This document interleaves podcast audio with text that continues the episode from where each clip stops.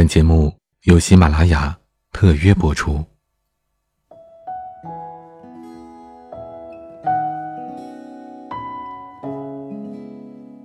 彼岸今天和大家分享的文章来自听友小鱼同学的推荐。我从不相信爱情，可我相信你。作者：桃子兔子。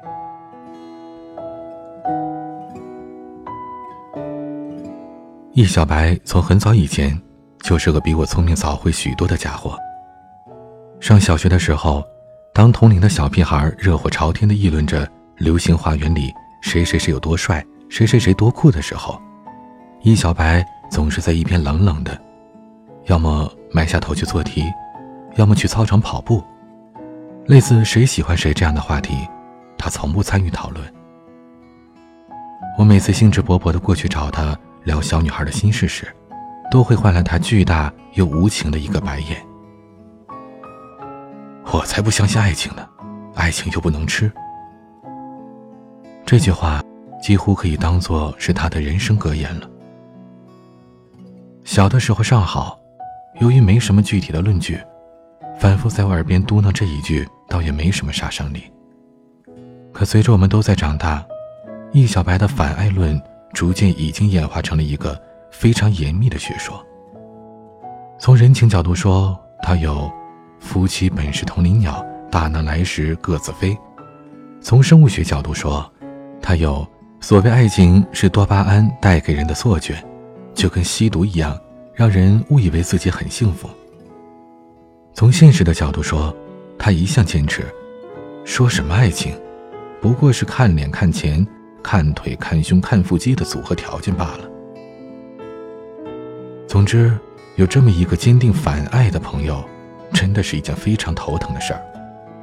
以至于你明明有着这么一个每天一起上下学、一同回家的小伙伴，可是所有单纯的心事和懵懂的喜欢，却都不能说给他听，否则动辄就会换来一张无比严肃的脸，和一堆听得让人耳朵生茧的爱情燃并卵。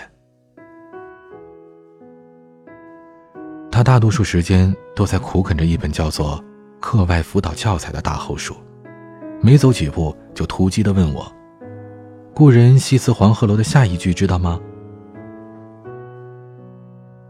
那时候还没有“学霸”这个词，如果有的话，易小白绝对是当之无愧的榜首。所以他在六年级的时候就已经自学完了初二的所有内容。每节课间的时候。他都心无旁骛地趴在桌上做着习题，而我每每跟小伙伴一路打闹回来，看到易小白瘦小的伏案苦读的身影，都会觉得有一点悲哀，仿佛他还没有年轻过，就已经很老很老了。后来他一路学霸，进入了最好的中学，离家很远，我们只会偶尔的在路上遇到一下，他依旧抱着厚厚的参考书。依旧冷若冰霜的听着我一路八卦着谁谁谁和谁谁谁又好了，然后对那个我们以为叫做爱情的东西不屑一顾。最重要的是，她依旧很漂亮，带着一点冷漠的风骨，像极了《神雕侠侣》中李若彤所饰演的小龙女。所以，易小白的第一次恋爱就已经到了大学的时候。初听到这个消息，我几乎不敢相信。他那坚定的反爱主义跑到爪哇国去了吗？我看见他挽着一位青年才俊的手，眉梢眼角依旧带着一点精致的漠然，姗姗走进来。同桌的女生悄声俯下身来对我说：“听说这男的对她超级好，简直到了当牛做马的地步哎。”而我很快见识到了青年才俊当牛做马的殷勤程度。从帮他拉开凳子、脱掉大衣，到勤劳布菜，到帮忙挽头发。易小白虽然有些不习惯的尴尬，但似乎也在这甜蜜的照顾中甘之如饴。我以为，她应该会嫁给他吧。直到几个月之后，他约我吃饭，我走进去的时候，就看到了桌上已经摆放着一个空了一半的红酒瓶。易小白眼睛红红的望着我说：“你有没有觉得我很傻？明明不相信爱情，偏偏还栽在爱情里。他借着一点酒劲儿，一反常态的唠叨着：“得不到的时候视若珍宝，得到了之后就弃如敝履，这也能叫做爱情？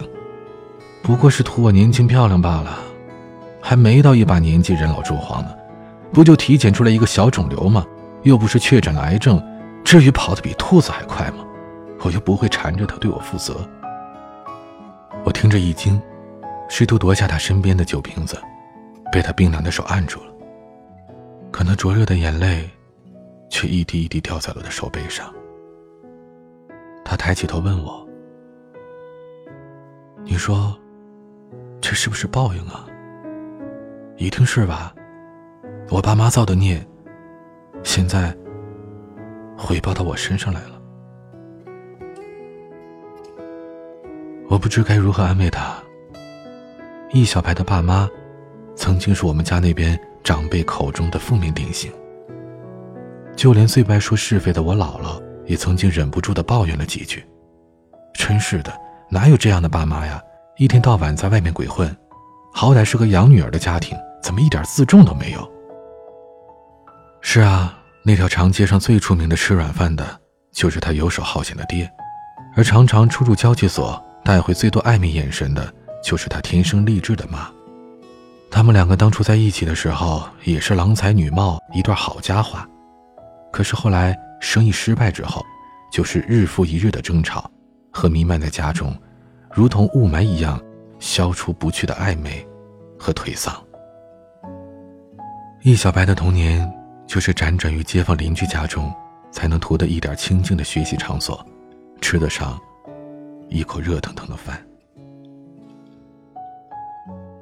我真的宁愿他们离婚，这算哪门子狗屁婚姻呢？这叫苟合，哪里有爱啊？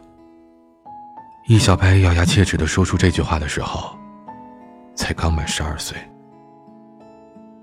我不知道这世界上会不会有报应这回事儿，可是即使有，也绝对不应该在易小白身上。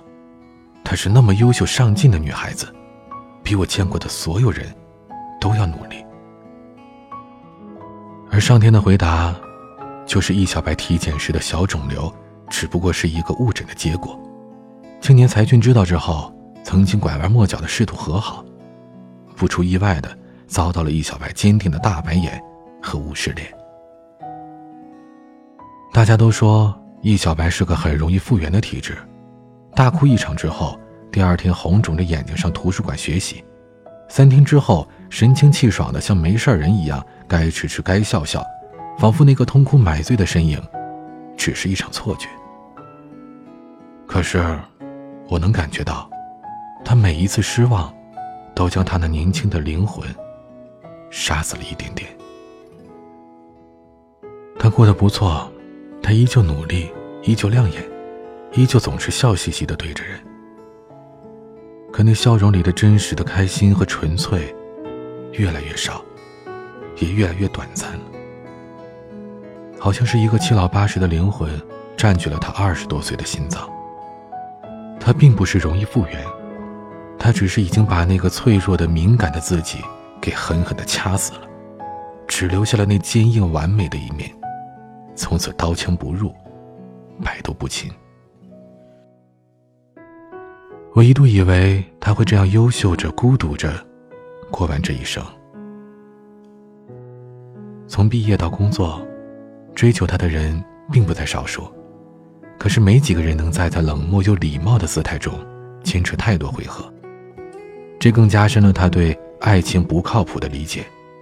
他无数次的嗤之以鼻说：“还爱我呢，追了我还不到三个月就勾搭别人去了，这哪是爱呀？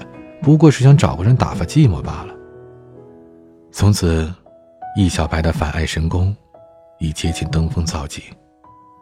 所以，我们所有人都觉得，胖子先生的出现，简直是个奇迹。胖子先生其实并不胖，这个外号的来源是他穿着的 T 恤上面印着个机器猫的图案。他自我介绍的时候，指着 T 恤上的蓝胖子，有点不好意思的挠挠头，说：“我名字不太好记，你们就叫我胖子好了，反正。”都是一个姓。易小白跟着我们笑，胖子先生就走到他身边坐下，殷勤的从包里拿出了一块大白兔奶糖给他。易小白习惯性的就要拒绝，而胖子先生压低的声音说：“拿着吧，你是不是低血糖？早上起来没吃饭？”看一小白还愣着，胖子先生狭促的眨下眼说：“那你先告诉我，这群人里你看谁比较顺眼？一会儿万一你晕过去了，我好找他来背你。”他们的婚宴前夕，胖子先生讲起了这个故事，不忘捉弄一下易小白，说：“你看上去好难追，可其实从那个时候开始，咱们的恋爱就已经开端了，对吧？”这句话，只换来了易小白含笑带嗔的小粉拳，说：“果然，我就不该这么快答应你。”他们的开端虽然早，可是胖子先生足足追了易小白三年。准确的说，是三年零十五天。那是胖子先生陪着易小白去取机票，本来就缓慢蠕动的队伍中，还时不时的有加塞进来的人。易小白气不过，气冲冲的就要冲过去跟人吵架，被胖子先生拖住，语气温柔的，像是哄小孩似的说：“急什么呀？咱们的日子长着呢，不急这一时啊。”一边说着，一边变戏法一样，从口袋里摸出个棒棒糖给他，眯着眼睛看他接过去，露出一个无比心满意足的微笑。从那一天起，胖子先生成为了易小白名正言顺的男朋友。你见过一个人被点亮的样子吗？像无数烟火从他寂寞如湖水的生命中升起。前一秒沉稳暗淡，一瞬间流光溢彩，像是春意绽开的杏花枝头，像是刚刚解冻的流水潺潺，又明亮又清澈。我认识易小白许多许多年，从没有看到过他这样的笑容。真心话大冒险的时候，我问他，说出胖子先生最感动你的时刻。易小白犹豫了一下，开口说：“在一起六个多月的时候，我给他讲了我家里的事儿。当时我想，他要是嫌弃我，就算了呗。可是，他居然差点听哭了。他对我说：‘你能长成现在这个样子，真的太好了。’”易小白的声音。有一点哽咽。你说好笑吧？成天说自己是顶天立地的男子汉，我都没哭呢，他哭什么呀？我爱你，不仅仅是你的现在，你的未来，也深爱着那个造就你的过去。没有嫌弃，没有疑问。只剩下满满的心疼与怜惜，而所谓爱情，不过是一个人携火石电光而来，瞬间打破沉默，照亮你原有的世界。可是，在一起，却是当现实的疾风暴雨吹散了所有的狂热、冲动、伪装，剥去了所有的故作精致和坚强。是那个人，心之所有，还愿意像最初一样，敞开手，给你拥抱。他们的婚礼上，好事的司仪听说了易小白曾经的反爱理论，于是逗他说：“现在你相信爱情了吧？”不信。易小白坚定的摇摇头。看向胖子先生的眼睛，笑意盈盈的说：“我从不相信爱情，但是我相信你。”想要收听彼岸更多的节目，或查阅节目文稿，关注彼岸的日常生活，或者和彼岸聊天，请关注微信公众号，搜索 DJ 彼岸。